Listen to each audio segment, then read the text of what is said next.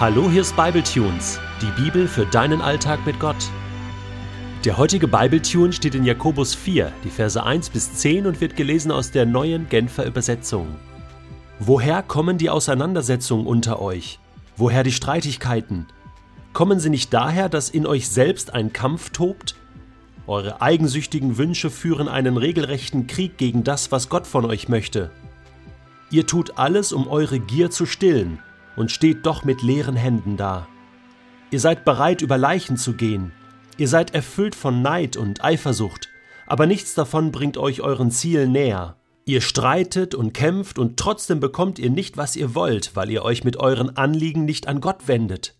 Und selbst wenn ihr euch an ihn wendet, werden eure Bitten nicht erhört, weil ihr in verwerflicher Absicht bittet. Das Erbetene soll dazu beitragen, eure selbstsüchtigen Wünsche zu erfüllen. Ihr Treulosen, wie eine Ehebrecherin den Bund mit ihrem Mann bricht, so brecht ihr den Bund mit Gott. Ist euch denn nicht bewusst, dass Freundschaft mit der Welt Feindschaft gegenüber Gott bedeutet? Wer also ein Freund der Welt sein will, erweist sich damit als Feind Gottes. Oder meint ihr, die Schrift sagt ohne Grund, mit leidenschaftlichem Eifer sehnt sich Gott danach, dass der Geist, den er uns Menschen eingepflanzt hat, ihm allein ergeben ist? Aber eben deshalb schenkt Gott uns auch seine Gnade in ganz besonderem Maß. Es heißt ja in der Schrift, den Hochmütigen stellt sich Gott entgegen, aber wer gering von sich denkt, den lässt er seine Gnade erfahren. Ordnet euch daher Gott unter und dem Teufel widersteht, dann wird er von euch ablassen und fliehen. Sucht die Nähe Gottes, dann wird er euch nahe sein. Wascht die Schuld von euren Händen, ihr Sünder.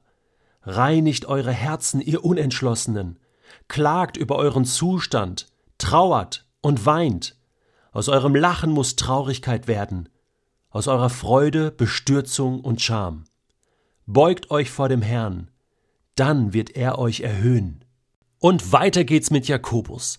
Merkst du, wie der Typ uns immer mehr umzingelt mit seinen Gedanken? Was ist eigentlich sein Ziel? Er möchte uns in die Freiheit führen.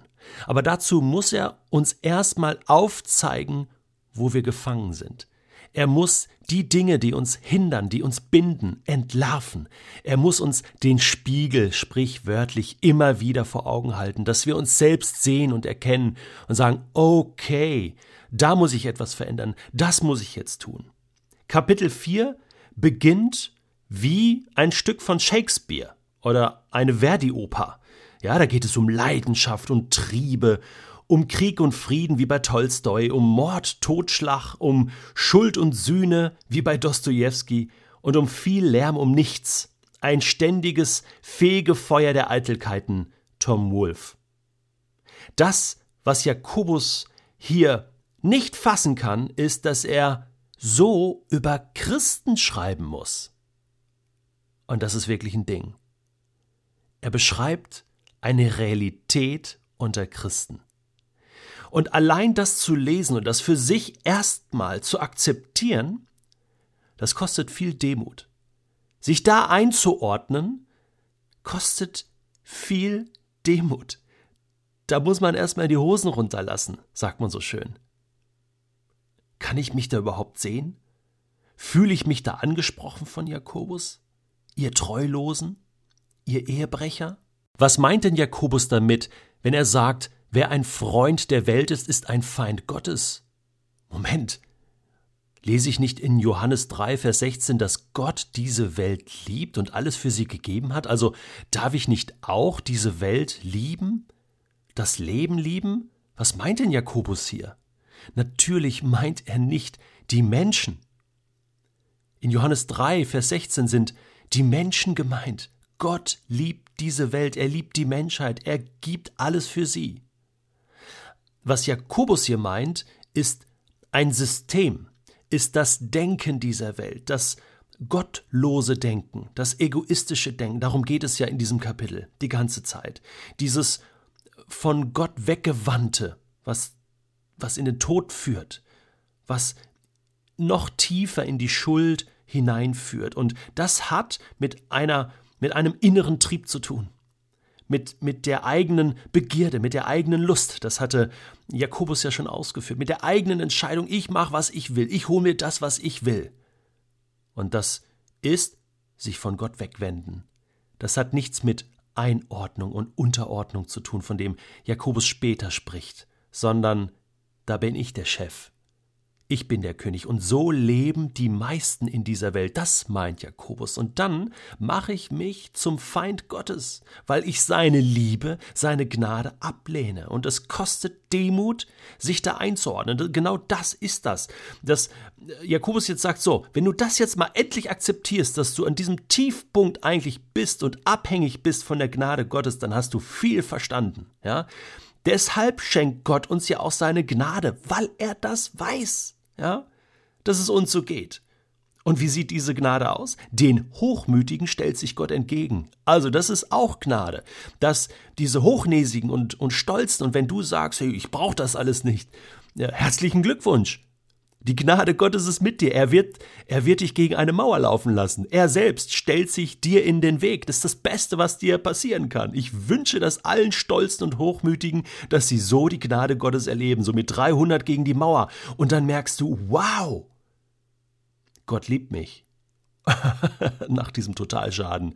Er liebt dich. Aber wer gering von sich denkt, wer sagt, das ist tatsächlich so, ich brauche Gottes Gnade, den lässt er seine Gnade erfahren. Und deswegen ist das nur logisch, was Jakobus jetzt schreibt. Ordnet euch daher Gott unter. Macht das automatisch. Ich denke da an, an, diesen, an diesen Sünder, der da im Tempel ist und an seine Brust schlägt und sagt, Gott sei mir Sünder gnädig. Und Jesus sieht das und er ist dieser Pharisäer, dieser stolze Pharisäer, der sagt, danke Gott, dass ich nicht so bin wie jener, ne? anstatt sich selbst auch unterzuordnen. In welcher Haltung findest du dich wieder? Bist du der Typ, der an seine Brust schlägt und sagt, Gott sei mir Sünder gnädig, das ist die demütige Haltung. Oder bist du noch in der Haltung, dass du dich mit anderen vergleichst und sagst, na, so schlecht bin ich ja nun auch nicht. Weißt du, dazwischen gibt es nicht mehr allzu viel. Entweder tust du Reue und du weinst mal wirklich über deine Situation und, und du reinigst dein Herz und du entscheidest dich dazu, äh, dich Gott ganz hinzugeben oder lass es erstmal bleiben und wart ab, was passiert. Aber von dir ist nun eine Bewegung nötig, sagt Jakobus. Widersteh dem Teufel. Dann wird er ablassen und fliehen. Setz mal was dagegen, sag mal, hey, jetzt ist Schluss, stopp, ich gehe keinen Schritt weiter, ich mach dieses und jenes nicht mehr. Ich, ich, ich, und da muss eine andere Bewegung kommen, nämlich hin in die Nähe Gottes. Naht euch Gott. Gott ist dir immer nah. Ja, aber du bist Gott nicht immer nah. Wie kann das gehen? Ja, weil du, du bist umschlossen, umzingelt von Gottes Liebe und merkst es nicht.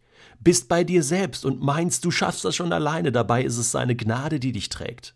Schon ein Leben lang. Bis in Ewigkeit.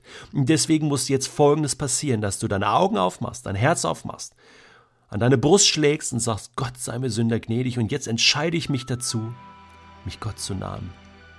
Mit einem Gedanken, mit einem Gebet, indem ich auf die Knie gehe, meine Hände ausstrecke und sage, gnädiger Gott, wo bist du? Bitte hilf mir, sei mir Sünder gnädig, hilf mir auf, führ mich in die neue Freiheit. Danke Jakobus für diese, für diese guten Gedanken und dass du nicht locker lässt, sondern, sondern so lange auf mich einredest, Jakobus, bis auch ich endlich kapiert habe, dass Gott mich liebt und dass er mein Freund sein will.